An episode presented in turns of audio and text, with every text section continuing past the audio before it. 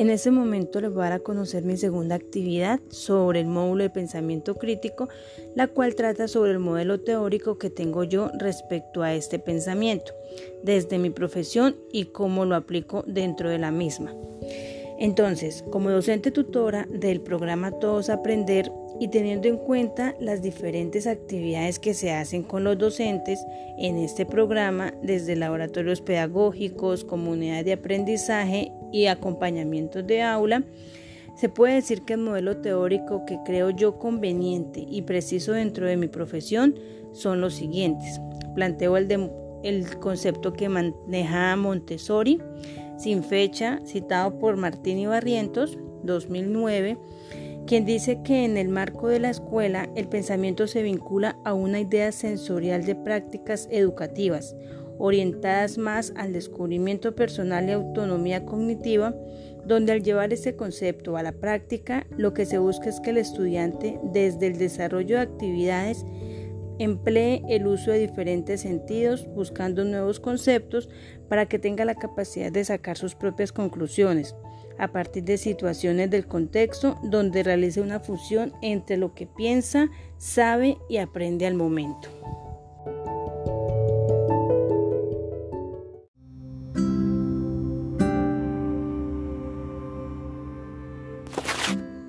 Otro modelo teórico sobre pensamiento que considero llevo a la práctica, según mi profesión como docente tutora, es el propuesto por Tamayo, Zona y Loaiza 2015, donde manifestaban que la formación de este tipo de pensamiento es un propósito central de la educación, no solo en los docentes, sino también en los estudiantes ya que lo que se busca es que se comprenda y analicen diferentes situaciones que conllevan a pensar de forma crítica, potenciando diferentes perspectivas de análisis y reflexión. Al igual, estos autores manifestaban que el pensamiento crítico no solo es un propósito de la educación, sino también de la didáctica de las ciencias. Tengamos en cuenta que la didáctica de las ciencias ellos lo conciben como la relación ternaria entre un saber enseñado, un colectivo de profesores que enseña este saber, otros estudiantes que lo aprenden en el marco de un contexto social determinado. Y aunque el programa no está enfocado en esta área de ciencias, el proyecto de investigación que he propuesto sí lo hace,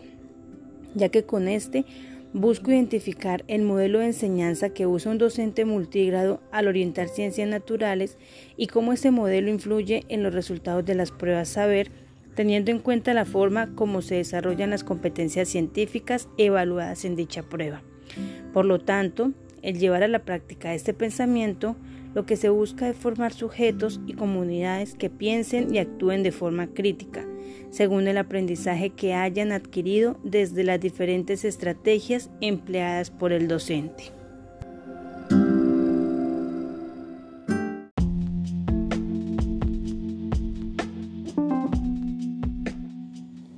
Un aspecto que resulta relevante para aplicar el pensamiento crítico en el aula es como lo manifiesta Tamayo 2009 en la página 114 de su documento, es por la dificultad que tienen algunos estudiantes para utilizar el conocimiento en explicaciones y comprensiones de fenómenos cotidianos. Y para aprender conceptos fundamentales de ciencia y no solamente conceptos superficiales, con el fin que a través del uso del pensamiento crítico se busque articular teoría y práctica para que desde el actuar del docente, éste de una u otra manera incida en el desarrollo del pensamiento crítico en sus estudiantes.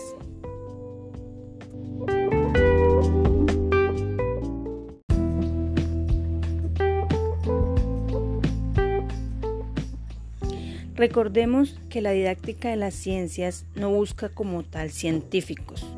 sino que a partir del pensamiento crítico se pueda tratar de pensar de una forma científica,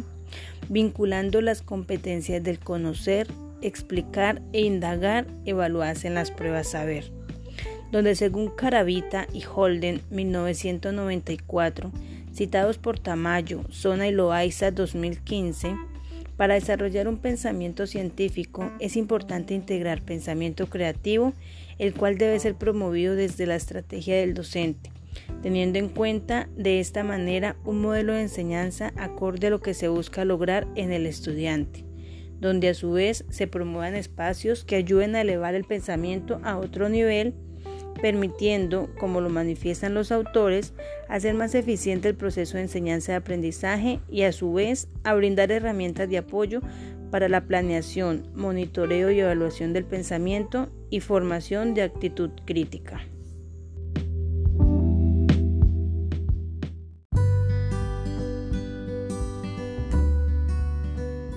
Algo que destaco de Tamayo, Zona y Loaiza 2015 es que ellos describen cuatro características importantes para formar e identificar que un estudiante desarrolle pensamiento crítico. Como primera característica tenemos el identificar ideas y creencias, donde el estudiante responde la pregunta de qué es lo que ellos saben acerca de lo que se les va a enseñar. Como segunda característica tenemos la capacidad de imaginar y explorar alternativas de pensamiento y vivencia. Es aquí donde el estudiante debe demostrar sus habilidades para aplicar eso que han aprendido dentro del contexto. Como tercero, tenemos el realizar posibles explicaciones, donde a partir de lo que el estudiante hizo y sabe, debe identificar posibles conclusiones para poder responder el qué fue lo que aprendió realmente. Y como cuarto, estar consciente del contexto. Tengamos en cuenta que todos los contextos de aprendizaje son muy diferentes. Los niños son muy diferentes para aprender y que todos no aprenden de la misma manera.